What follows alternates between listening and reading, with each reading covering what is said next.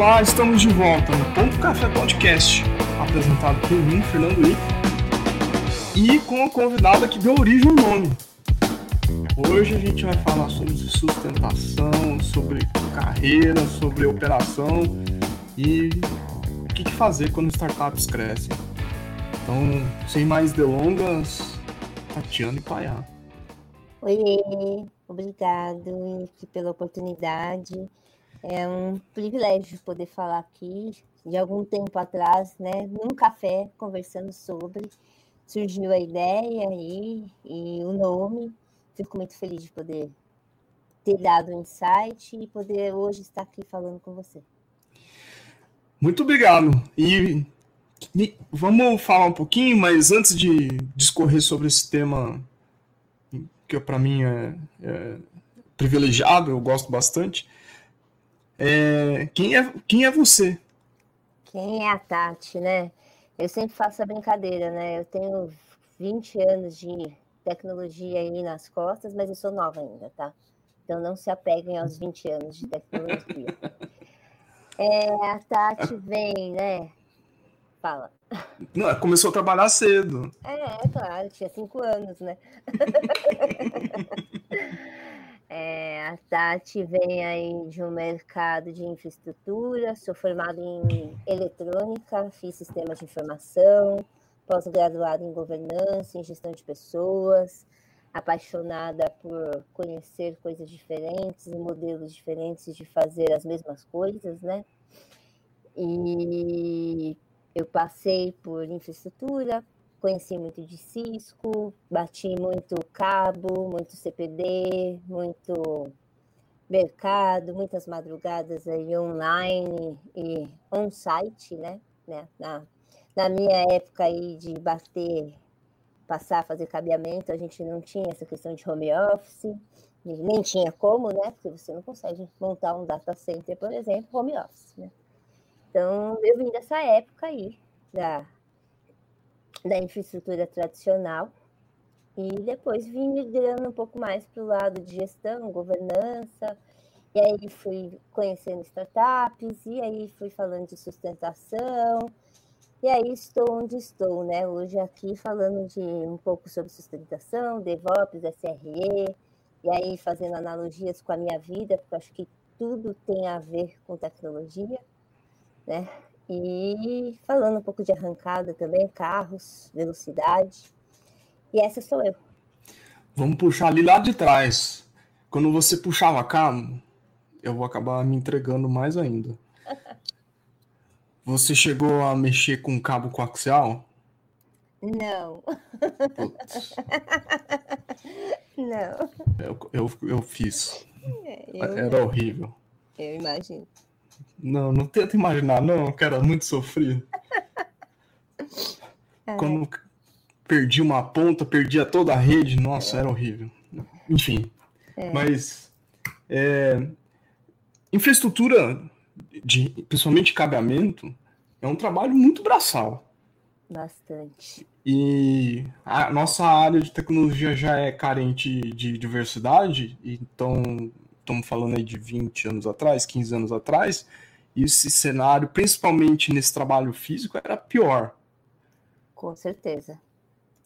Como é que era o desafio para você? É, é, é, interessante como a gente vai abrindo o leque e aprendendo mais.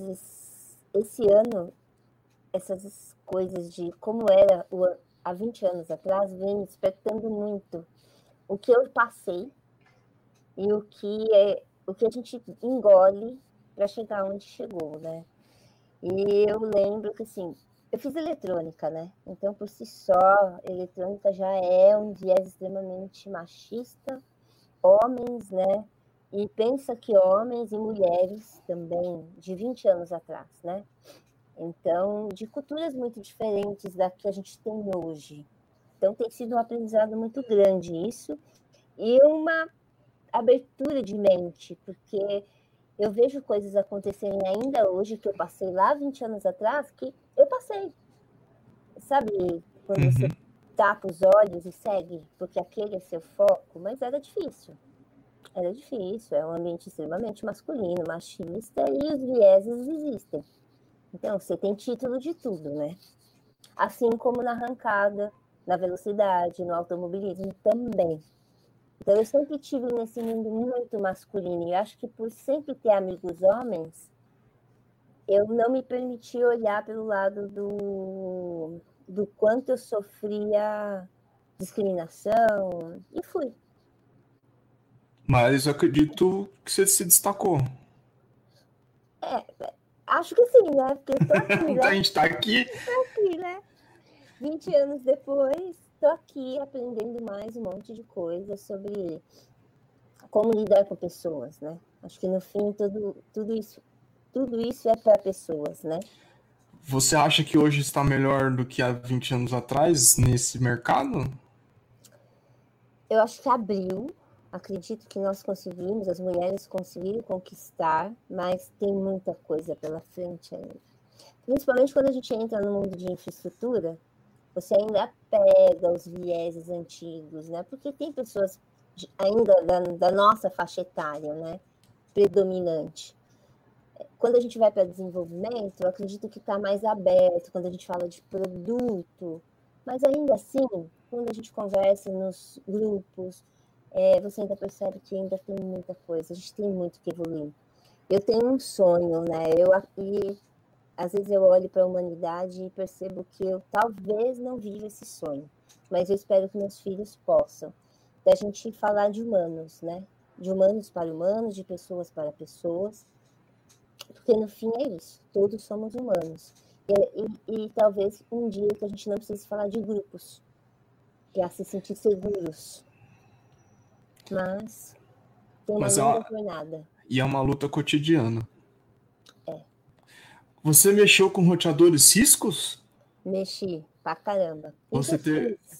Lembra do IGX? Lembro. Ai, meu Deus do céu. Você chegou a fazer certificação CCNA? Eu vou falar uma coisa controversa aqui, tá? É, eu gosto muito de estudar, mas eu não acredito em certificações. Eu tenho uma certa concordância, na verdade, uma grande concordância, apesar que eu, para pessoas que estudam certificação, falam que é um bom estudar para certificação é um bom roteiro de estudos, mas não garante a, a vida de verdade, né? Eu falo, eu falo de, de CCNA porque quando eu trabalhava com infraestrutura e tava lá puxa, batendo cabo com você, meu, isso era o sonho de consumo e, e a grana nunca fechava para conseguir chegar, fazer essa certificação e fazer o treinamento. E quem fazia o upgrade na carreira assim era incrível. E, e aquilo me dá uma decepção grande porque eu falei assim, pô, será que eu não sou competente o suficiente para fazer isso? Que na realidade por outros meios a gente consegue superar, mas exige mais dedicação, enfim. É, é que a gente ainda, mas eu, eu tenho visto isso mudar. É, eu acho que até a questão das startups vem contribuindo para isso, né? Questão de faculdade, questão de certificação, porque eu, o meu viés, né, Eu falei de viés, o meu viés para certificação é a gente aprende para passar na prova. Você decora, você não aprende você não vive na prática. Então, eu sou muito mais de entender o que está escrito e pôr na prática. Porque na prática é outra história. Né? Você aprende que nem tudo que ali está descrito atende os cenários que a gente está vivendo. Né? Eu gosto muito de. Ah, adoro uma analogia, né? Você, uhum. você acompanha aí minha carreira, sabe que eu faço sempre um parênteses DevOps, sustentação, arrancada, família, e eu estava fazendo um parênteses agora com a pandemia. O quanto Sim. a gente tem buscado modelos e receitas em outros lugares que não tem a realidade do Brasil. Então, esses modelos não vão mostrar o que a gente está passando de verdade.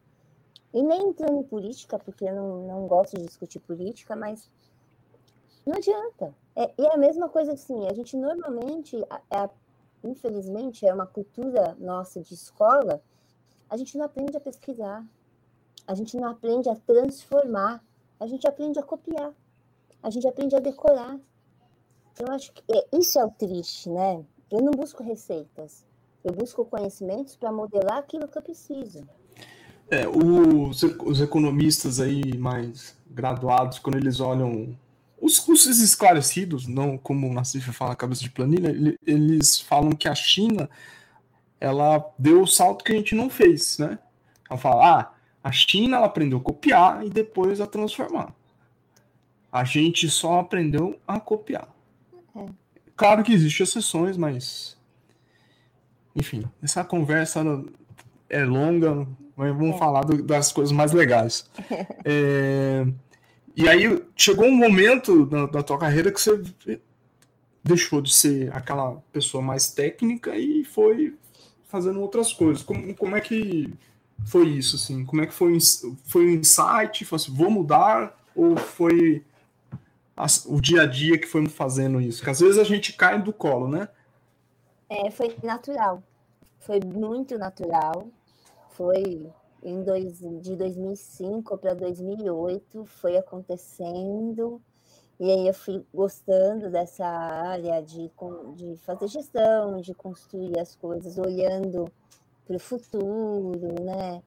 E aí eu saí da parte de infraestrutura, que já era muito difícil, né? Como você disse, já era muito difícil naquela época. Então eu falei, aqui eu acho que vou conseguir fazer um ramp-up maior na minha carreira.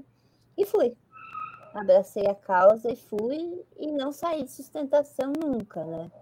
Porque é o que eu falo, né? De propósito de vida. Eu sou apaixonada por sustentação. Então, assim, eu gosto de onde está o fogo, eu gosto de onde tem problema, eu gosto de onde está o caos. É. Gosto de lidar com incidente, assim. Adoro, adoro. Eu estou, não posso esconder isso, sou apaixonada por isso, então. E por um tempo isso passou por governança, né? Governança de TI. Passou, passou pela governança, e aí eu brinco muito né, nas palestras que eu acabo falando, que é a, a parte odiada, e não tem como. A gente sabe, quando a gente fala de processos como um todo, né, é, é, é, é visto como burocrático. Ela vem o pessoal chato de governança, segurança também passa por isso. Né? Não é um papel exclusivo de governança. Mas eu, eu percebi, né, ao longo da minha carreira, que é sempre pessoas. No fim, é sempre pessoas, porque são os modelos que a gente acaba trazendo do by the book. Uhum. A gente quer enfiar a goela abaixo e a gente acaba não olhando para o negócio. E aí acaba ficando aquela coisa engessada. Isso é um, um ponto que eu sempre, quando principalmente eu vou debater sobre frameworks de agilidade.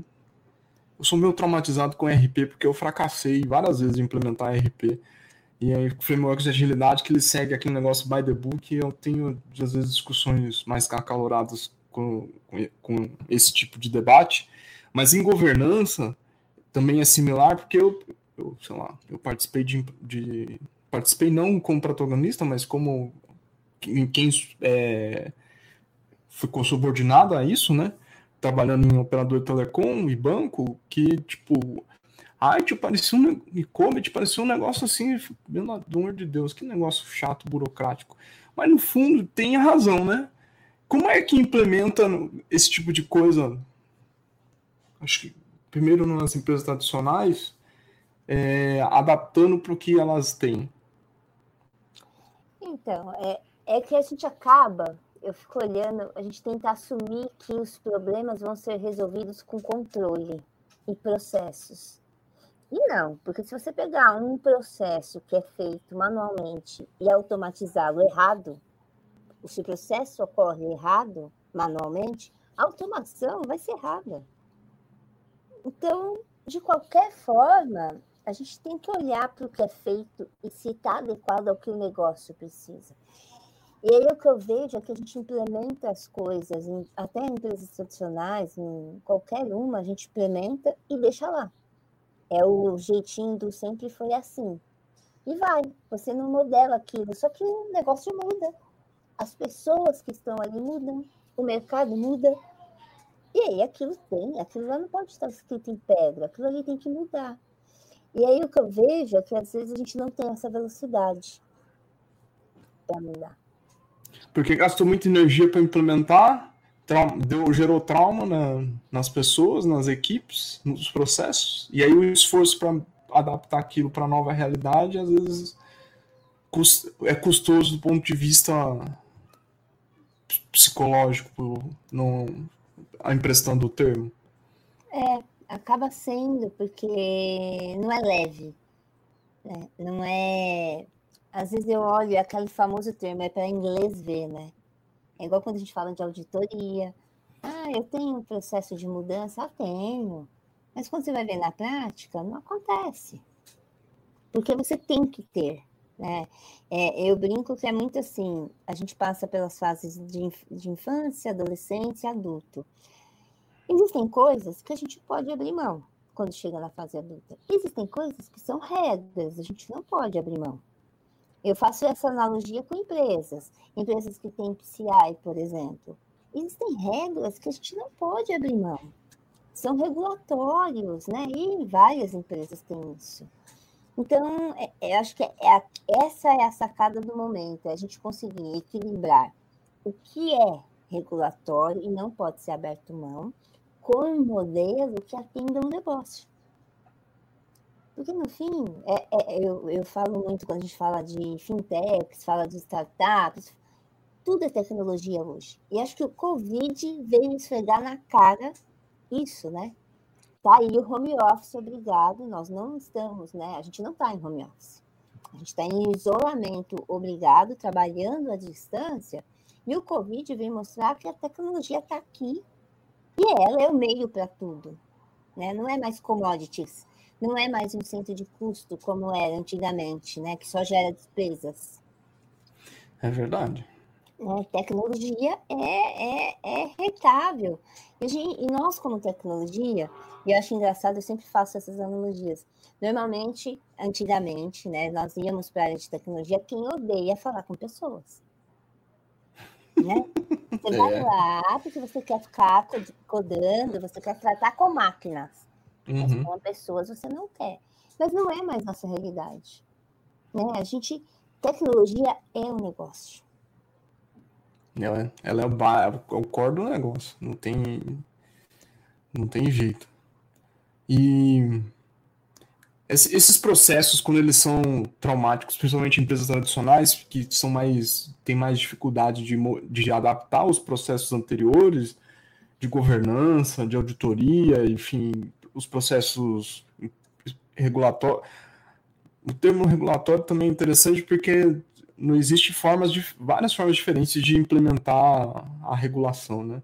Mas você que já trabalhou em, em startups unicórnios, como é olhar essa parte de porque tem um, um, grau mítico em startups que tipo as pessoas se auto-organizam por conta própria, elas automático como se fosse tudo automa auto, autogestão automática, tudo automático, e, e no fim fica um caos organi organizado, porque a empresa está funcionando, tá pagando as, a maioria está pagando as contas, mas no fundo, no fundo, a, poderia ser potencializar maior, o conhecimento poderia ser potencializado de forma maior se houvesse melhores processos e tivesse melhores rastreabilidades. Como é que é isso? onde você viveu? Eu não precisa nem ser só startups unicórnios, né? Eu vi isso acontecer em outros lugares, né? De das pessoas saberem trabalhar com dinheiro. Quando você tem dinheiro, tudo é fácil, né? Tudo é fácil de comprar, tudo é fácil de aumentar, tudo é fácil de produzir. É, e quando eu olho para a gestão, ainda mais estando numa posição de liderança, eu olho muito para fazer tudo com o mínimo de recurso financeiro mesmo. Porque uma hora você pode passar por uma crise e aí nada, nada se sustenta só com dinheiro. E aí é onde entra a rastreabilidade, você ter processos inteligentes que atendam o negócio, olhando sempre para o negócio. Então, eu não vou criar uma gestão de mudanças num momento, por exemplo, eu entendo porque uma startup não pode ter uma, um processo de governança no começo. Porque ela precisa crescer. E tá tudo bem. Ah, vai ficar coisas. Vai ter que ser aquele go horse. É normal. Porque você está atrás do cliente, você está atrás do dinheiro. Mas uhum. chega o momento da maturidade. É igual adolescente, é, é, é, o ciclo de vida. Nossa, é o ciclo de vida de um, de um negócio, né? É, você, quando está adolescente, você quer correr, você não quer pensar em responsabilidade, você quer viver. A startup, quando nasce, é assim, ela quer respirar, quer correr, né? Mas quando chega na vida adulta, a gente tem que pagar boleto, né? A gente cria filhos, a gente tem que pagar a escola. Uhum. Então, uma, uma startup que sai daquela fase já que não é mais adolescente e entra num período de maturidade que cresce muito, ela precisa ter controles. E controles não quer, não quer, não é sinônimo de é, esqueci a palavra agora, né? De burocracia. É sinônimo de conhecimento. Por que, que a gente tem falado tanto que, como seres humanos, a gente tem que ter o autoconhecimento, você tem que se conhecer? Para você saber onde você vai, para saber como você se porta, para você, você conseguir saber o que você é capaz. A startup também, ela precisa se autoconhecer para saber que rumo ela toma, que decisões ela faz. Em tecnologia, a mesma coisa. A governança, eu já, eu já tive pessoas que me perguntaram em palestras: você acha que a governança vai morrer? Acredito que qualquer processo, processo morra, se ele não se adaptar. Assim como nós. Se nós não nos adaptarmos, a gente também está fora do mercado. Home office está aí chegando na nossa cara. Quem não gostava de home office está aí, foi obrigado a gostar. É, e aí adaptar, né? Não tem jeito. E tem uma linha, talvez seja uma linha, linha tênue, é, quando você entre não ter nada, ter um pouquinho, o ideal, e aí ter muito isso virar microgerenciamento. É, é, é uma linha bem tênue mesmo, assim, é difícil, porque às vezes a gente quer fazer tudo ao mesmo tempo e não dá. Você tem que priorizar aquilo que é mais dolorido para atacar de forma inteligente. E daqui um ano, você vai olhar para aquilo e falar, cara, isso aqui não me atende mais. E tá tudo bem, vamos lá e vamos mudar de novo.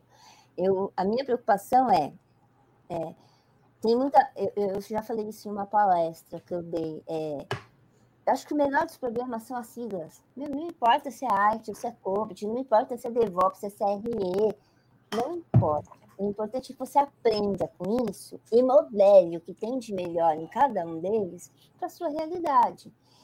E é o que a gente acaba não fazendo. E a gente quer pegar aquela forma redonda e enfiar numa forma quadrada. E não vai. E aí você fala que é o framework que não funciona, que aquele modelo é ruim. E eu acredito que foi muito o que aconteceu com o Aitio. A gente tentar colocar o by the book na pé da letra em lugares que isso não cabe. E isso vai ser com qualquer processo. Isso me remete ao.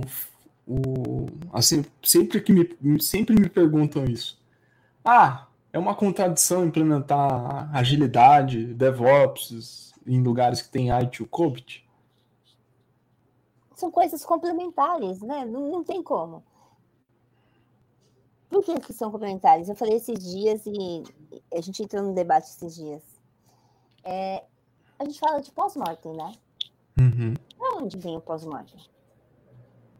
Não é do SRE, não é do DevOps. Não. O pós-mortem é muito mais antigo. E vem de frameworks como COBIT, como Light. Ah, mas então não foi o SRE? Eu, eu vi essas perguntas, mas não foi o SRE? Eu falei, não foram pessoas que conhecem de arte, COVID, que já viveram essas tradições e modelaram para a realidade. E que eles são inspirados em coisas do tipo relatórios de incidentes de, de aviação, e o termo pós-morte, no final das contas, quer dizer autópsia, né? Na tradução Sim. literal. Então. Então, a gente vai lá na medicina, vai lá. Hum é mais uma coisa do nada se cria, tudo se copia, né? Uhum. Mas é a parte boa. E aí a gente tende a, né, voltando para a cultura e pessoas, quando a gente fala de pós-mortem, é uma dor. É uma dor. Quem quer fazer pós-mortem? É. O pós-mortem é um ritual, quer dizer, o pós-mortem moderno, né? Que o antigo ele era mais que a gente conhece, que é os relatórios de incidente, com aqueles monte de páginas, aquela coisa bem burocrática. Eles é, ainda parecem ser chatos. Eu lembro que numa startup, eles tinham incidente quase todo dia.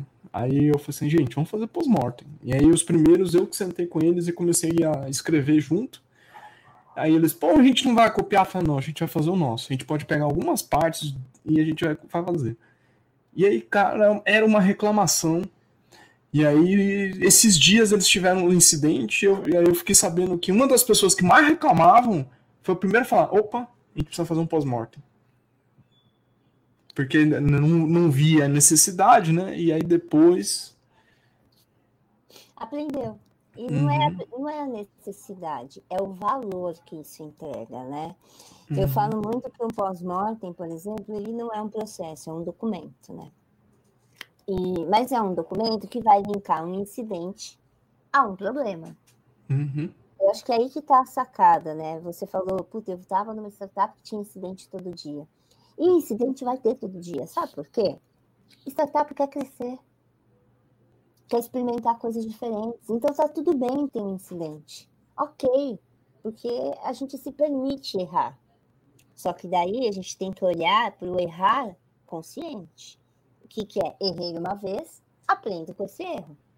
Por isso que, assim, no, na minha experiência né, e na minha visão, é, quando eu falo do IT, dos, dos, do COBIT, de todos os processos que tem nele, é, eu gosto muito de gestão de problema. Muito. Ele é a, o meu carro-chefe. Por quê? Porque incidente vai ter.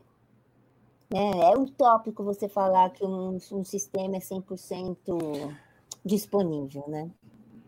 Acho que o, o, eu não lembro onde eu li, então eu não vou conseguir dizer a fonte mas eu lembro de ter lido, eu acho que foi no incidente do Google que eles classificam. Incidente a gente sempre tem, mas falha é mais grave que incidente. E falhas a gente sempre faz é, é, relatório de incidente.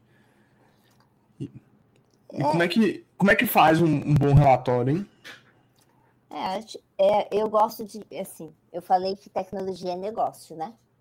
Então, eu, eu acredito tá? E minha experiência me falta nisso, de que a gente sempre tem que olhar para o negócio.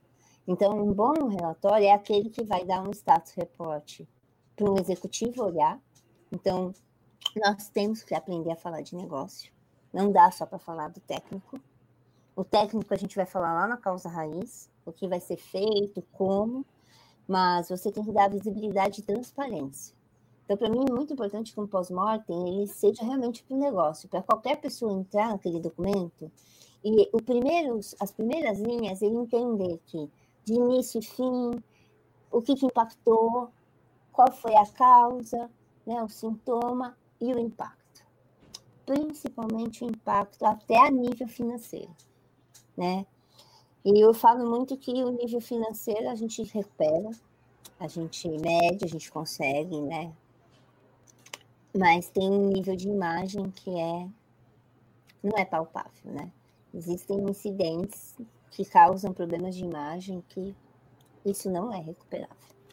É, e aí vai muito da maturidade da organização para entender que aquilo é parte do risco e vai acontecer e ela tem que estar preparada para isso.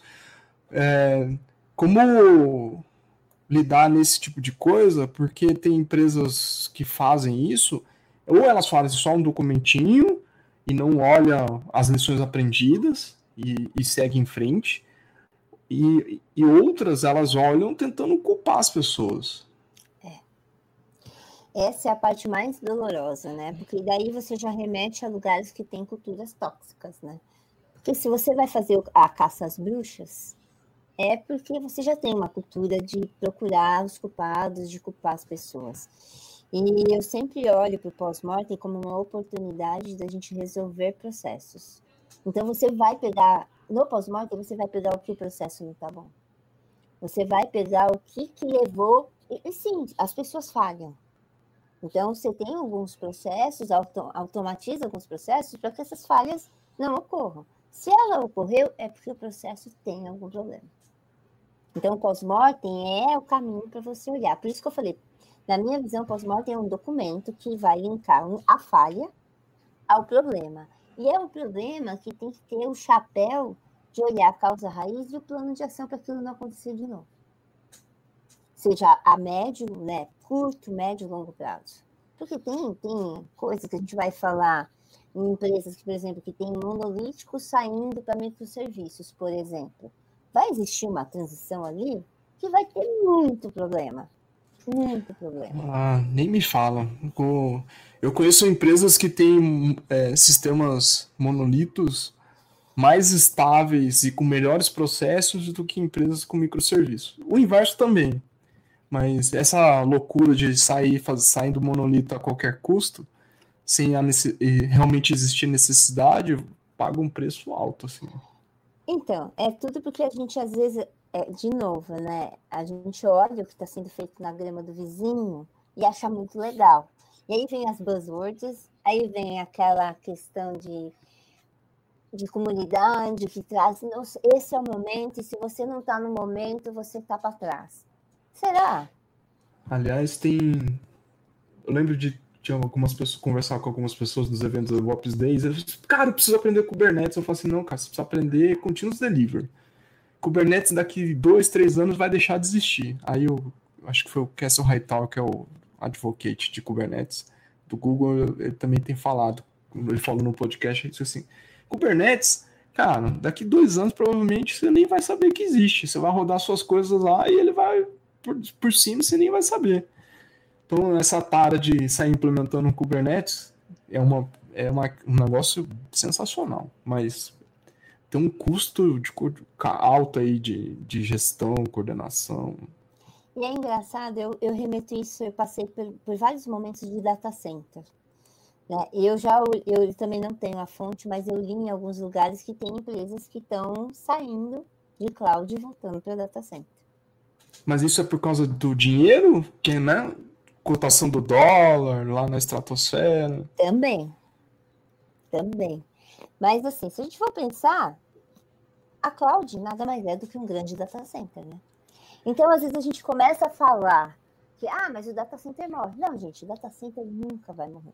Porque as clouds nada mais são do que empresas que servem isso, né? É, a IBM, que com a sua cloud ficou fora do ar aí, acho que foram seis horas, toda a rede deles, porque um, um, um terceiro, na verdade, o provedor deles de telecom, teve um problema lá com as rotas, eles tiveram que mexer nisso. É, no fim do dia, é isso mesmo que você falou. Aquele seu servidor na nuvem, ele vai estar em algum lugar que é um data center físico e que pode sofrer consequências diversas. Não teve o furacão lá em Nova York que Exatamente. a galera falou assim, vamos desligar os data centers porque vai inundar tudo? É, então. E aí, no fim, é a mesma história. Vai morrer governança? Não, data center não vai morrer muda os perfis. A gente tem que se adaptar. Acho que essa é a palavra resiliência. É a palavra da moda. A gente tem que estar apto a mudar rapidamente. Então, né, a gente tem é, outras buzzwords, VUCA. É, no fim, se você se autoconhece, a empresa se conhece também, você sabe o que é melhor para você. E se você, você estuda, você uhum. sabe se aquele modelo da empresa XPTO é o momento de adaptar na sua empresa. Não existe uma regra. Então, assim, não adianta falar, puta, é uma receita, é o momento, é a palavra da, da vez. Sempre vai ter, moda é moda. Se a gente ficar indo de moda em moda, você nunca vai criar uma cultura de processo dentro da empresa. Porque você nunca vai conseguir testar ela e saber se funcionou, você só vai reclamar. E as lideranças têm papel importante em implementações de, de governança? Total, né? Na minha visão é total, porque ela tem que entregar valor. Se não entregar valor, você tem que mudar. Não tem que fazer só porque tem que fazer. É, é, é, eu, eu gosto do caso de gestão de mudança. Startup não tem gestão de mudança. Por quê? Porque não faz sentido algum. E aí eu falo isso para mercados mais tradicionais, eu falo, mas você tá louca? Eu falei, porque gestão de problema é meu carro-chefe. Gestão de mudança, assim, vai ter deploy a qualquer horário. Claro que quando é uma startup menor, você o risco é menor. É o que a gente uhum. falou. A gente compra o risco. É a mesma coisa de resolver a causa raiz de incidentes. Eu gosto muito de ir pela abordagem é, estou numa sprint fazendo uma feature nova. Acabei de ter um incidente que me custou milhões.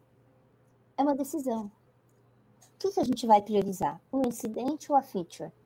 A feature vai trazer mais retorno, mais rápido, porque ok, estamos alinhados. A liderança está alinhada, o negócio está alinhado, compramos o risco. E está tudo bem. Então, por isso, assim, quando eu olho para a sustentação, ah, é, é, existe alguém mais importante? Não existe ninguém mais importante. O ciclo de vida do produto, o ciclo de vida do desenvolvimento, cada um tem sua fase, e se uma engrenagem não funcionar, acabou. Como, como é que você fala para startup, então, essa que a startup vai falar assim, ah, aqui é SRE, aqui é DevOps. Você fala assim, não, é sustentação. Como é que lida com os, as siglas? Então, eu, eu, lembro que recentemente no Twitter, é, recentemente, o ano, acho que foi no final do ano, no Twitter eu falei sobre isso numa discussão que teve. Que para mim pouco importa as siglas. Se você é CRE, se você é DevOps, se a gente é sustentação, se tem time de NOC, se não tem. No final das contas, o importante é que o produto esteja no ar. E se teve problema, a gente resolva no menor tempo possível. O importante é o negócio. É, é a perda de imagem, a perda de dinheiro que a gente tem. Se nós estamos olhando para isso, a gente pode falar que o processo chama banana, maçã, abobrinha, que ele vai funcionar. Agora, se a gente ficar discutindo sexo, do, sexo dos anjos, né? Falando que DevOps é melhor, que SRE é melhor, que o Scrum não precisa, né? que a Agile é isso. A gente vai estar defendendo os frameworks, mas não está olhando para o negócio. Muito profundo, hein? E como é que, para quem tem um, até ouvi esses dias falando assim, ah, as pessoas que são júnior, que estão começando na carreira, elas não têm maturidade para olhar esse tipo de coisa. Eu discordei um pouco disso, que se elas souberem o que, que é, por que, que elas não podem ter a visão? Eu acho que aí é a questão de não importa se júnior, sênior, sênior, pleno, especialista, CTO, CEO, COO, né? Qualquer nível. Se você tem senso de dono e senso de urgência, você sabe que aquilo que você está fazendo, o júnior está ali codando, ou está fazendo uma sustentação, apertando um botão para resolver um problema de infraestrutura se ele tem senso de dono, ele sabe o que aquilo ali faz. Ele não está só fazendo para fazer uma entrega. Se você sabe o impacto que aquilo causa, você entende o que, o que se faz ou não. Você consegue ter consciência, né? Discernimento de dividir o problema. Fala, não, eu não vou fazer isso porque isso vai. Então dá para discutir governança com qualquer nível. Eu acredito que dá. A gente só precisa ensinar. E como eu falei, assim, eu não, por exemplo, eu não, não implemento governança. Eu implemento um framework. Por quê? Porque para o desenvolvedor pouco importa o nome do que está acontecendo na issue type dele. Uhum. O que uhum. importa é que ele está ali resolvendo o incidente. E aí sim, o time que, que orquestra isso dentro do squad, por exemplo, né, modelo de squad, ou dentro do time, ele tem que saber. Ele tem que saber. Agora, os demais, aquilo lá tem que ser leve, tem que ser transparente, ele só vai. Sabe? Ah, tô preenchendo aqui, tô no Slack, por exemplo. Eu tô preenchendo aqui e por trás daquilo, aquela informação já está sendo preenchida no ticket. Uhum. Ele não tem que se preocupar. Puta, eu tenho que acompanhar uma fila. Não, para. É a mesma coisa de monitoramento. Adoro essa parte, fazendo esse parênteses. A gente adora um dash, né? A gente gosta, né? Quando a gente fala. É, mostra aquele negócio incrível para os levels olhar e falar assim, ah, tá monitorando tudo. Aí eu vou entrar na minha experiência. Acho lindo, tá? Eu amo uma sala de Nokia com, com tela, acho lindo. Curto pra caramba. Só que pra, pra Nokia, pra quem trabalha 24 por 7 olhando falha, pouco importa. Sabe por quê? Porque você olha um dash, como você sabe se aquilo é bom ou não? Para cada pessoa, vai ser uma perspectiva diferente cada um vai olhar para um olhar diferente. Então, assim, monitoramento, a gente tem que começar a olhar que é alerta, é threshold, é trigger. Então, assim, eu tenho uma falha de comportamento de negócio ou aplicação, eu tenho que ter um alerta. Puta, mas é difícil pra caramba. Não é fácil você chegar numa trilha, no threshold bonitinho daquele alerta. Não é. Mas é o caminho. Até porque as pessoas colocam alerta de tanta coisa que de repente tá tudo vermelho e aquilo não tem significado. Eu fui numa empresa uma vez e aí eu vi aqui um. É isso aí que você falou. Cara, uma tela gigante com vários painéis, aí eu, eu vi uma, um, uns vermelhos ali e eu falei assim, mas isso aqui não é um problema? Aí o cara olhou, ah, é? Pera aí começou a rolar o um incidente. Aí começou é, a crise, né? É. Tipo, mas para eles, aquilo era só mais um vermelho entre um monte que tinha lá. É exatamente isso, né? Eu. É, e aí você tem que saber, porque não adianta nada ter um dash lá e quem está operando nem sabe para quê. Só fala lá, quando fizer isso, faz isso. Não. Sabe, eu, eu acredito muito no NOC, quando a gente fala de NOC, até em camadas, você ter alguém que está ali olhando mais para a CISAD, um DevOps, que vai pôr a mão na massa efetivamente, alguém que está ali mais dando suporte para o cliente interno. É, serem, eles têm que ter o viés de analista de negócio. Porque o NOC não fala mais de infraestrutura. Aí você fala, ah, mas é, é, falando um pouco, eu li o seu artigo ontem, né? E achei muito pertinente para alguns momentos que eu estou vivendo. E algumas provocações me fez refletir sobre a gente ter a, a sustentação dentro dos squads. É isso mesmo, a sustentação tem que ser feita para aqueles que desenvolvem. Mas quando a gente tem uma empresa muito grande, que trabalha 24 por 7, como a gente faz isso? Porque dependendo do squad, você tem desenvolvedores muito sênior, você tem especialistas. Isso é caro. Então, eu acho que fica bem utópico também a gente falar só de SRE e DevOps. Porque na prática, isso é muito custoso, sabe? Então, eu acredito sim no NOC. Não acredito que uma, uma área de sustentação morra. Porque você coloca um time 24 por 7 menos experiente. Primeiro, você está dando experiência, está dando oportunidade para as pessoas aprenderem. E uma, você está olhando para um time 24 por 7 que vai conseguir entender se tem uma falha, que vai olhar o todo, porque normalmente um squad vai olhar o seu serviço. E aí a gente tem comentários do tipo, eu cansei de ouvir isso. Mas o deploy tem impacto? Não, o deploy não tem impacto. Por si só, todo deploy tem impacto, né? Quando você conhece o seu serviço, quando o seu serviço tem teste, quando o seu serviço tem é, robôs de teste de cenário end-to-end, -end, ok, sobe. Se der falha, você vai pegar rapidamente, né? Mas e, se você sobe o seu serviço e ele só vai dar problema em, em escala, quando você está lá com não sei quantas transações sendo feitas. E isso acontece no final de semana. O que, que a gente faz? O é uma situação que não consegue testar antes, né? E o squad não é 24 por 7? O que, que a gente faz? Né? E aí a gente tem uma política né, trabalhista brasileira muito diferente do Google, que criou o SRE, numa, numa política trabalhista diferente da nossa.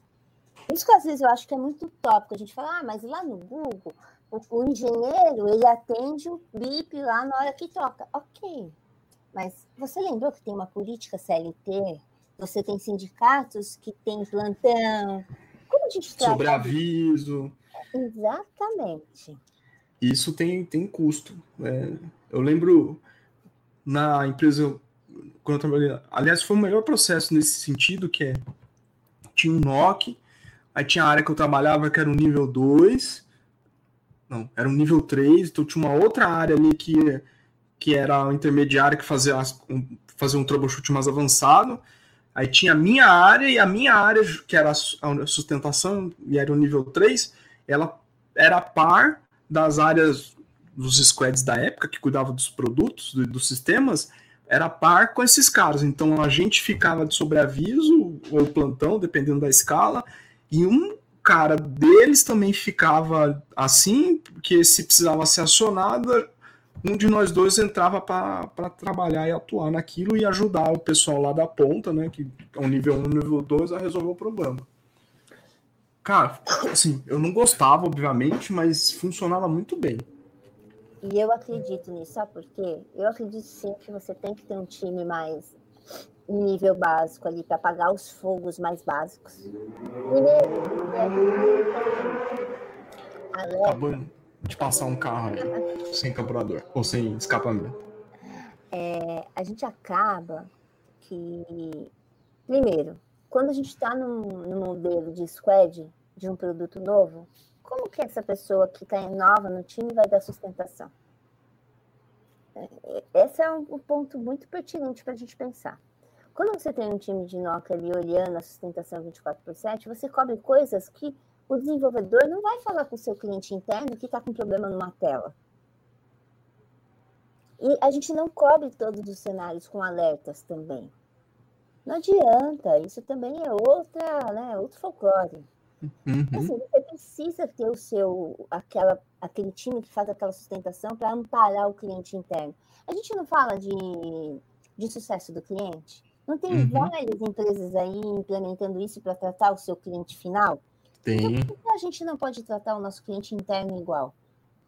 Então, assim, quando eu olho para uma área de Nokia, eu já implementei várias, normalmente eu olho ela com a mesma tratativa que a empresa faz para o cliente final.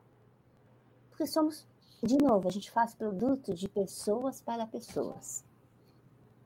E no fim, né, as pessoas que estão ali operando com dificuldade, não entendem que aquilo deveria funcionar. Às vezes é uma regra de negócio que está errado e ele está lá tentando fazer um serviço.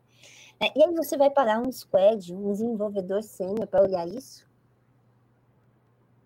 É onde entra o custo, né? O benefícios versus o custo. Eu acho que lá na frente, né? Acho que a nível Brasil, talvez a gente chegue nesse nível de maturidade. Mas eu, quando falo de DevOps, falo de SRE, eu não sei se a gente já tem esse nível de maturidade. Ah, é, poucos lugares tem. Eu também acredito, é, é bem complicado. Né? Então, a gente tem aí, às vezes, que comer um pouquinho de arroz e feijão aí, dar uns passos para trás, tem um time de sustentação e vai para frente. E no fim, né, eu falo muito isso. Quando você é cliente e alguma coisa falha no aplicativo, eu não estou nem aí se foi a área de desenvolvimento que falhou, se foi QA que não fez teste, se foi o agilista que não ensinou o Scrum direito, o Agile, ou se foi a sustentação que não estava pronta. Foi tecnologia que falhou, né?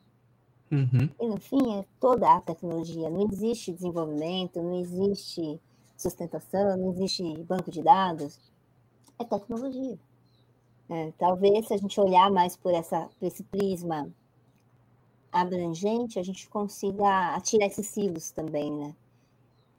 É, é um, é um processo longo, mas é, é aquilo que a gente falou da maturidade da organização como um todo, né? E as lideranças têm um papel importante nisso.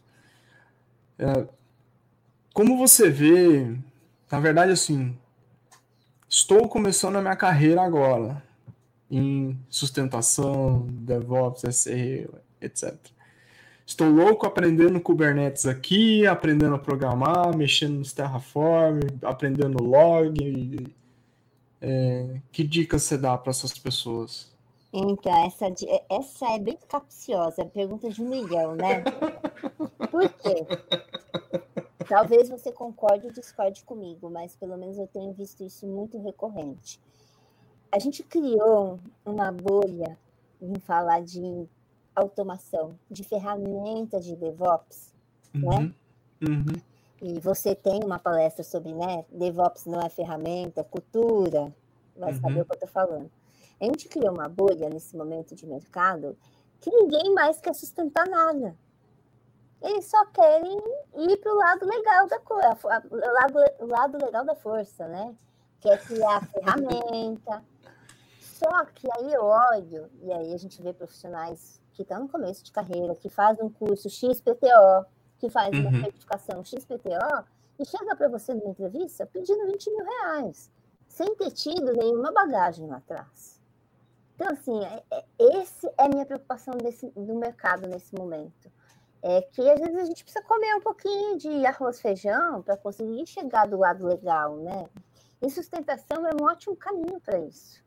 É, hoje eu tenho muita dificuldade de achar profissionais que queiram fazer sustentação, porque querem estar dentro de um time, fazendo DevOps, fazendo a construção da ferramenta. Mas tem o lado da construção das ferramentas de monitoramento. Quando você está no meio do incidente, você pode olhar a perspectiva, né? Se você faz sustentação, você fala, fala para o cara que está construindo a ferramenta lá, né? Ou essa ferramenta, a pipeline não está funcionando direito. É, é, um caminho, é uma jornada. Por isso que, de novo, eu adoro NOC. Porque você entra, enxuga muito gelo, aprende, e aí você vai subindo. É, eu acho que isso que você está falando tem uma perspectiva do tipo. É, eu toda vez, tu sempre eu trabalhei com cooperação de TI, sustentação, você é forçado é, pela, pela situação a olhar o todo, sempre, o tempo todo, não olhar o problema específico. Porque ele é um resultado de uma cadeia de eventos que aconteceu, que é aquilo que gerou aquele incidente, aquele problema, aquela, enfim, bug, etc. E para mim, quando alguém geralmente que passa ali e vai trabalhar em outras áreas, ela tem uma visão um olhar diferenciado sobre toda a estrutura, porque ele consegue olhar o que o pessoal de agilidade vai chamar de fluxo de valor melhor do que ninguém, porque ele viu lá na ponta como é que é a dor do usuário, seja o cara que está comprando, seja o cara que está consumindo a notícia, etc. É, eu acredito muito nisso. Eu tive já, eu acho que tem casos muito na carreira, eu sempre ouço isso, né? puxa, foi culpa do banco de dados. Né? Gente, raramente é culpa do banco de dados. Raramente. Normalmente é uma query mal desenhada, é uma aplicação que não está boa. E aí, é, é, é, viu? Não, é culpa do banco de dados. Sempre. Era batata. Tinha crises.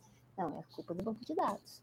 E, gente, para com isso. Que culpa do banco de dados, né? É culpa de alguma coisa que foi mal feita. Né? É, estão olhando só a, a, consequência, não a causa, né? Exato. Na verdade, as causas, geralmente há mais de uma. Exatamente. E aí, sustentação te ajuda realmente você ter a visão do negócio. Você vai entender de regras de negócio, você vai entender de impacto, você vai entender do calor. Aí eu falei um pouco antes sobre a gente ter senso de dono e senso de urgência. E aí a gente entra naquilo que eu falei, o deploy não causa impacto, causa, todo deploy causa impacto. Depende se a gente quer assumir aquele risco naquele momento.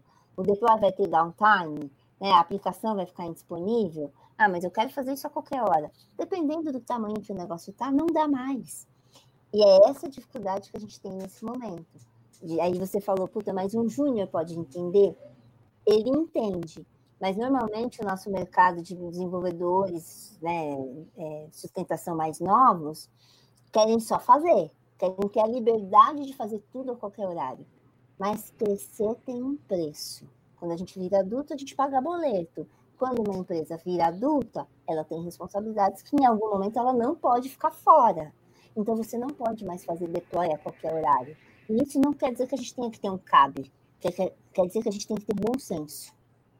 É, e e o débito, o débito técnico nesse tipo de situação ele se torna evidente porque se você tiver processos lá de testes mais robustos, poderia, mesmo em ambientes muito grandes e críticos, ter deploy a qualquer momento, mas exige várias coisas que aconteçam antes.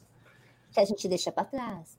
Né? É o teste, é o monitoramento. Ah, para que, que eu vou pôr no monitoramento? Eu olho.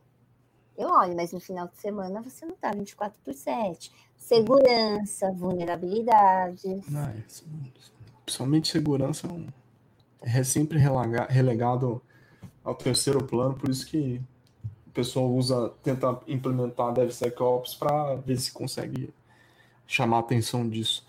Mas eu queria mudar um pouquinho de assunto para falar sobre corridas.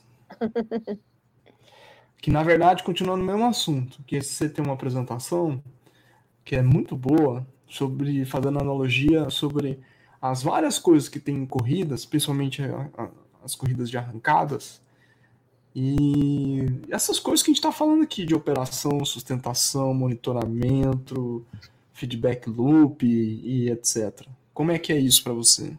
É, é viver, é, é, engraçado, né? Eu sempre falo isso, eu tenho, eu tenho o privilégio de viver na, na minha vida com os meus propósitos, né? Então, tecnologia é um deles, sustentação, e quando eu vou para a arrancada, que é meu sonho de tudo, né? Sou apaixonada por velocidade, eu vivo isso também, porque você tem que desenvolver na arrancada o carro, você tem lá uma injeção eletrônica que tem telemetria, você tem que programar ela para ela trabalhar no melhor do carro, para ela produzir o melhor do motor, para ela se adequar à resposta do piloto. Então, tudo isso é visto, né? E eu lembro que numa das, dessas palestras que eu falei dessa, desse tema, o somatório me perguntou sobre tório, por exemplo. Lá na, na arrancada, a gente vive consertando, vive automatizando, vive tirando os tórios nossos da frente, né?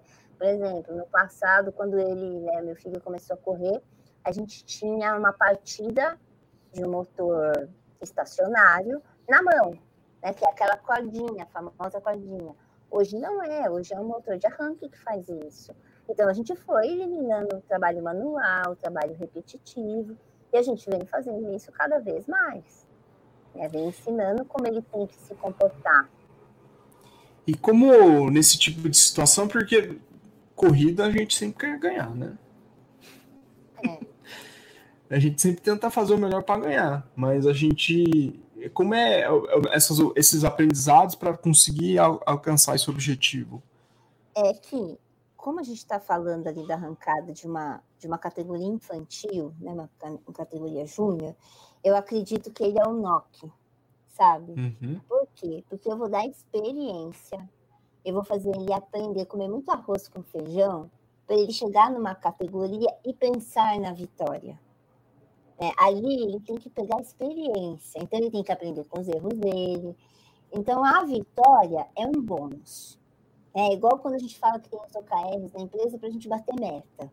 É, a meta, ela só vai vir relacionada ao seu trabalho, ao seu esforço. Se você fizer bem, você não precisa ficar pensando, ah, vai vir. Agora, se você fica pensando só na vitória, só em correr, é, ou só na meta, você vai acabar atropelando as coisas, porque a ansiedade não vai permitir que você olhe para suas falhas. Então, a categoria júnior ali, a gente olha muito como uma categoria de base para dar robustez e experiência para ele ir para o próximo passo.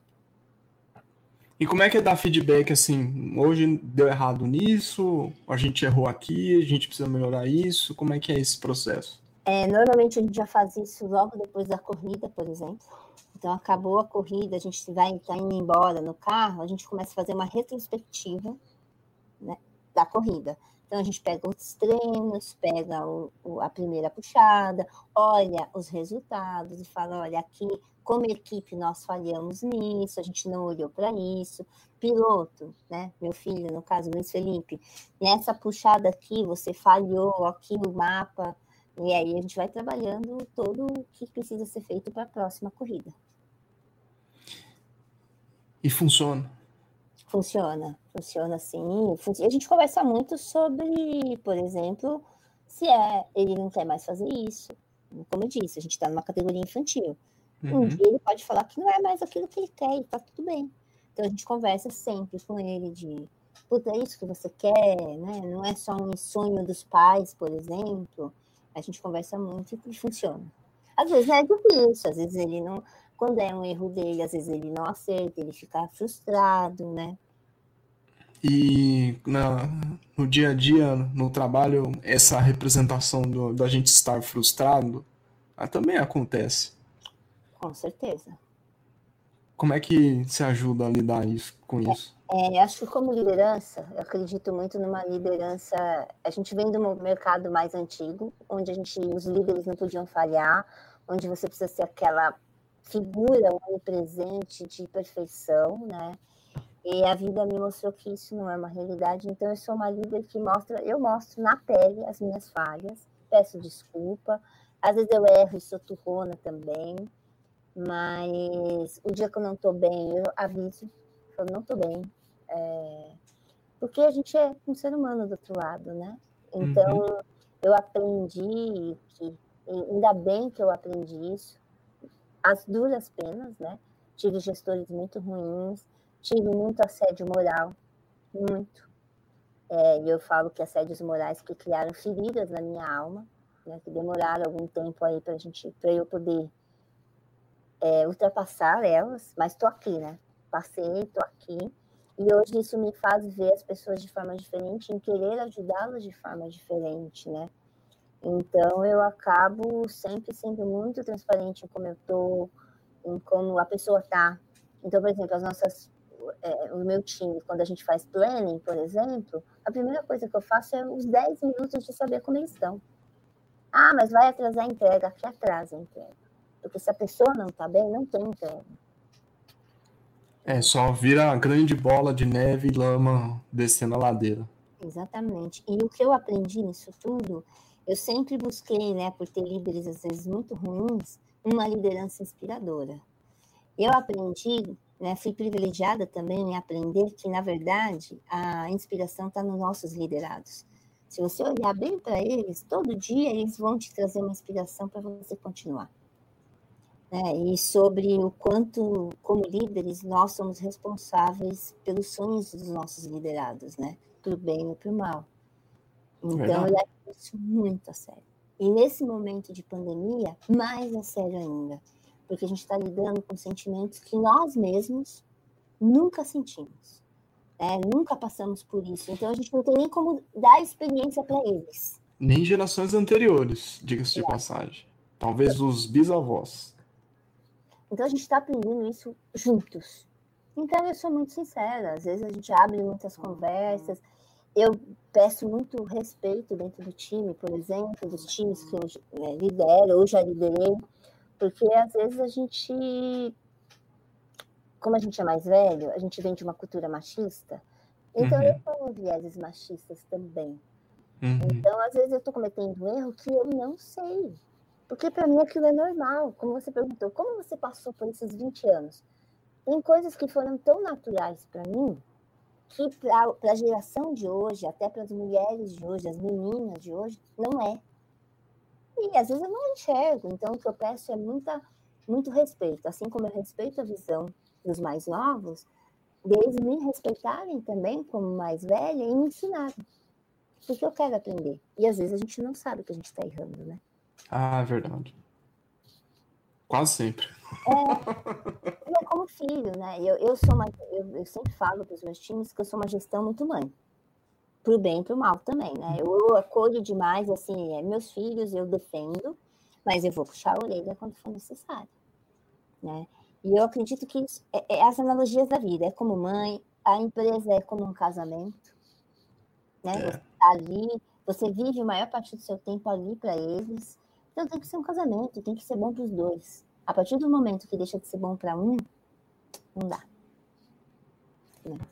Você me eu tô me sentindo Fábio Júnior Agreste, que casou tantas vezes.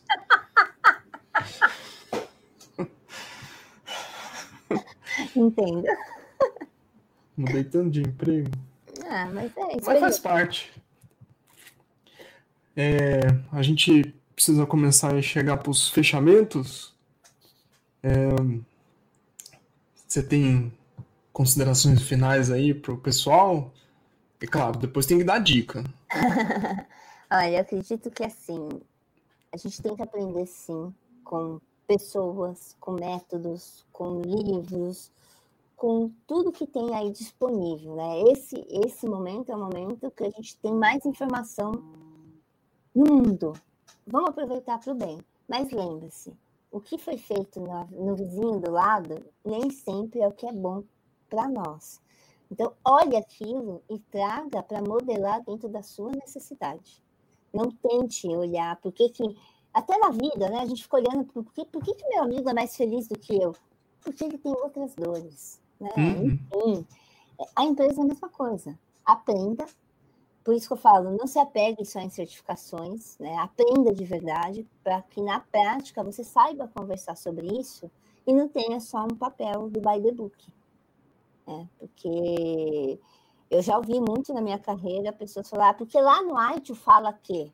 Lá no Arte fala aqui no livro. A gente está na empresa que precisa do processo X. Né? Então, é aprender que a gente tem toda a oportunidade, isso eu sempre falo, de escrever os próximos livros. Sejamos nós os próximos livros, né? Verdade. E qual que é a tua dica? A dica de livro, de estudo? O que, que você quiser.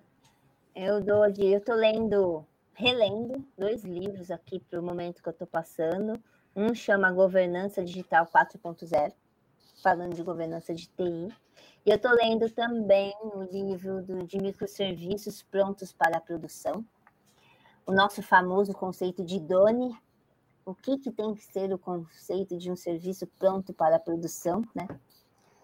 Então, estou lendo esses e eu tenho dois, três filmes que eu vi recentemente e acho que remetem aí um pouco do que a gente precisa fazer de ser, seres humanos, não é nem só de tecnologia, né? Eu assisti essa semana um filme chamado Meu Amigo Enzo. É um filme de carro e cachorro. Uhum. É, é, é, bem interessante a perspectiva que ele traz sobre o cachorro gostar de velocidade. E aí tem uma frase que é falada no filme, acho que tem tudo a ver com o nosso modelo de organização, tecnologia, né? Que eles falam que ninguém sabe, né? Que o piloto, ele, ninguém sabe quais as curvas a vida vai te oferecer. Mas se o piloto tiver a coragem de criar suas próprias condições, então a chuva é simplesmente uma chuva. Então, assim, acho que tem tudo a ver com o que a gente falou aqui, de criar os nossos cenários, de trazer uhum. o que, a empresa, o negócio precisa, né? Sim. E não só copiar. É, se a gente se antecipa, a gente consegue ir. E aí eu tenho uma dica também que é Estrelas Além do Tempo. Eu acho que é aí para trazer uma chamada aí para os nossos amigos homens, para olhar para as mulheres de tecnologia como uma forma diferente. Somos profissionais tão gabaritadas quanto qualquer outra pessoa. E em todos os contextos, mulheres negras, transexuais, somos seres humanos. Então, ajudem quando perceberem que essas pessoas com menos acessibilidade, com menos é, possibilidades na vida, não tem fala. Né? E é engraçado que você falou, em 20 anos de carreira, eu nunca tinha visto, nunca tinha percebido isso acontecer comigo. E algum tempo atrás eu tenho percebido quando os homens não me deixam falar como mulher. Eu comecei a ter essa noção e acontece. Então, quando os amigos homens veem isso acontecer, deem a fala, né? Ajudem as mulheres a se posicionar mais, né? Deem a chance. E eu gostei muito desse filme, porque além dele falar da luta das mulheres, ele fala da luta das mulheres negras, né? Então, e muito mais contextos, né? O filme traz muito mais coisas, né? E um Sim. outro filme também é Como Estrelas na Terra, que fala sobre dislexia e autismo. E aí é uma luta particular minha, né? E que você sabe, né? O, o, uhum. o tão famoso piloto que eu falo nas corridas, ele é autista leve, né? Ele é autista de espectro leve. E eu, como líder, me preocupo como as empresas se preparam, como nós, líderes, estamos preparados para tratar pessoas desse espectro leve. Porque quando você está do lado de um autista com espectro maior, você consegue perceber que ele é um autista. Quando você está do lado de um autista de espectro leve, você não vê. E aí você não vai entender que um comportamento é porque ele tem autismo. E você vai julgar essa pessoa como desequilibrada, louca, e nós, como líderes, temos que nos preocupar de forma diferente com essas pessoas. Então, eu trago esses três filmes aí. Tá? Muito bom, hein? Eu não consigo fazer um negócio tão profundo assim, porque eu tô assistindo Noite Adentro, Into the Night no Netflix. que tem a, a parte de a, aviação lá, é bastante coisa é fake ali. Mas é, é, é divertidinho é bom para distrair do momento. A gente também precisa de distrações nesse momento de pandemia, né?